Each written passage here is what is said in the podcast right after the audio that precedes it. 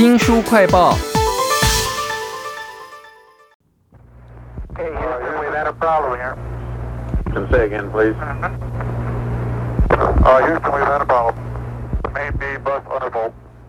这是阿波罗十三的经典台词哈。如果你不知道当年这部电影有多红，有多少惊险的太空灾难细节的话呢，你适合看我们介绍这本书《星际先锋》，美国卫星制成总工程师解密七宗太空意外事件。请到的说书人是吕维正，维正你好。主持人好，各位听众朋友大家好。这个阿波罗十三电影非常的红啊，主角是汤姆汉克斯啊。这个事件呢，在当时就已经讲了，是最成功的失败。这本书里头有讲到哪些很惊险的细节呢？对，这个为什么叫最成功的失败啊？就是因为中间有非常多惊险的细节啊，最后都化险为夷啊，然后让这个美国这个 NASA 获得很多这个宝贵经验啊。其中一个就是阿波罗十三啊，在刚刚飞过去月球的时候啊，它后面的有个补给舱那边啊，就发生一个闷闷的像爆炸声。三名太空人啊，要安全的回到地球来，可是要怎么回来呢？当时就有人提说啊，这个补给舱后面还有一具引擎啊，本来是之后要拿来用的，那要不然我们就把这个太空船啊，直接掉头一百八十度啊，用那具引擎啊，让这个太空船飞回地球就好了吧？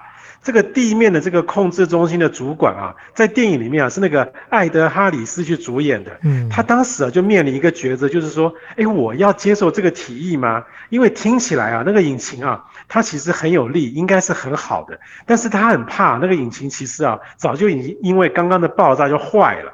因为啊，在太空船上没有人看得见那个引擎到底坏了没，他不敢下这样的判断。最后呢，他还是决定用一个很啰嗦的方式，就是其实啊，原本太空船的登月舱上面也有一个引擎，用那个回来好了。结果最后啊，回到地球的前一刻，他们发现啊，那个补给舱的引擎啊，真的坏掉了。如果他当时做错了决定的话，这三个人就直接死在太空上，就回不来了。这感觉是瞎抓哈，可是实际上看电影，他们经过很多缜密的计算跟。推演呢，甚至还有在地面做了很多的实验，就是太空船上面有什么东西可能可以真正的组装起来解决问题的。这部电影真的是让我印象非常深刻，真是超感动的耶。对啊，其实这个电影啊，我我印象也最深刻，就是刚刚这个主持人讲到，就是解决问题的时候啊，手边的材料有哪些可以用啊？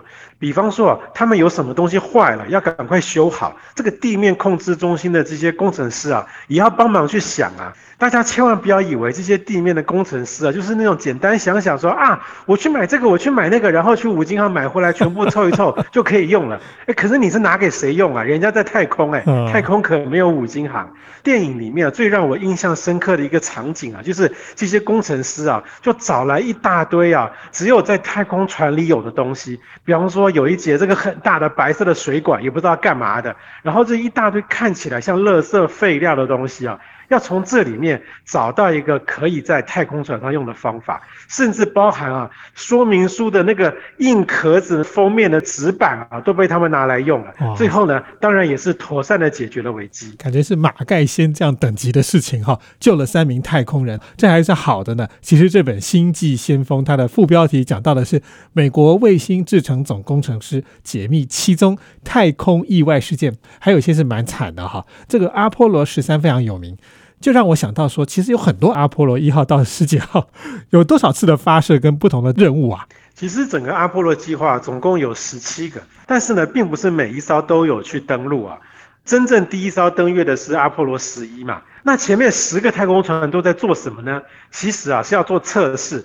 比方说呢，最开头的两个阿波罗呢，其实是无人测试。以免的真的有出状况，那个人马上就死掉了。那无人测试 OK 了之后呢，就会变成是有载人的。可是有载人啊，也不是马上去太空哦。他们其中有一号啊，就是人呐，完全全副武装，穿着太空衣啊，坐在太空舱里。可是呢，这个太空舱连同火箭都在地面上，根本没发射。就是测试这个部分的整个流程都 OK，然后都 OK 之后呢，才会把人发射到地球轨道绕个几圈，哎，OK 了再回来。那地球轨道 OK 了，那就把太空船啊真的往月球方向发射。可是呢，只是绕月几圈 OK 了再回来。那大家就觉得奇怪，你怎么不赶快登陆呢？如果你真的一口气就直接要带人到月球去啊？中间可能有太多这个测试都没做，有风险，那这样三个人就马上挂点了。真正最悲情的是阿波罗十号，为什么呢？他们已经三个人都已经到月球了，登月舱啊都已经要降落了，但是没有真正降落到地表上。距离一段空间之后，他们又回去回到地球了。哇，白跑一趟啊！对，因为阿波罗十号的目的是测试登月舱有没有问题，而不是真正要找路。真正功成名就的是后来的阿波罗十一号。哇，《星际先锋》这本书提供了很多太空意外事件哈。有一句话叫做“一将成功，万骨枯”，没有人记得那些枯骨他们发生什么事情吗？有一件事其实蛮惨烈的啊，根本就没有离开地表啊，这些太空人却死了，怎么回事啊？这个就是啊，我们刚刚提到说啊，三个太空人啊要全副武装啊，待在太空舱里面。那可是呢，这个根本没有离开地面呢，居然还会发生太空船啊起火爆炸，然后三个太空人全部阵亡的事情啊。事后啊，他们检讨原因啊，其实是因为电线走火啊引燃爆炸的结果。所以呢，他们之后的太空船啊，所有的电线啊，他们全部都加上一个套管，这样有绝缘的概念。然后呢，另外一个更大的问题就是啊，其实这一场火灾啊不应该有那么大。这时候外界才真正了解说啊，当时的太空舱里面啊是纯氧的环境，不是我们现在一般这种空气的环境。原来啊，他们在太空船里面的空气啊，必须是要有这个氧气跟氮气混合的，所以它其实是两套设备。他们又怕这个混合的设备出问题，那干脆我就不要给氮气，我就直接放氧气就好了，这样反正氧气可以吸嘛。他们就没想到说，居然在这个时候就起了火灾。从此以后啊，这个纯氧的环境，他们就有了更细致的设计啊，就再也不会发生这种突然冒大火的情形了。这是《星际先锋》这本书里头惨烈的故事之一啊。其实美国太空发展史上面还有很多，不止阿波罗计划，还有什么双子星啊，一大堆的。就我所知，就有好几起爆炸，有没有比较有名的？哎，我想其实对我们现代人比较有名的，应该是最近的那一次啊，就是挑战者号太空梭爆炸。这一次呢，就是在发射升空啊，几分钟之后啊，就直接在这个蓝天白云中就直接爆掉了。但是呢，再往前看呢，还有一次啊，对美国人的震撼应该也蛮大的。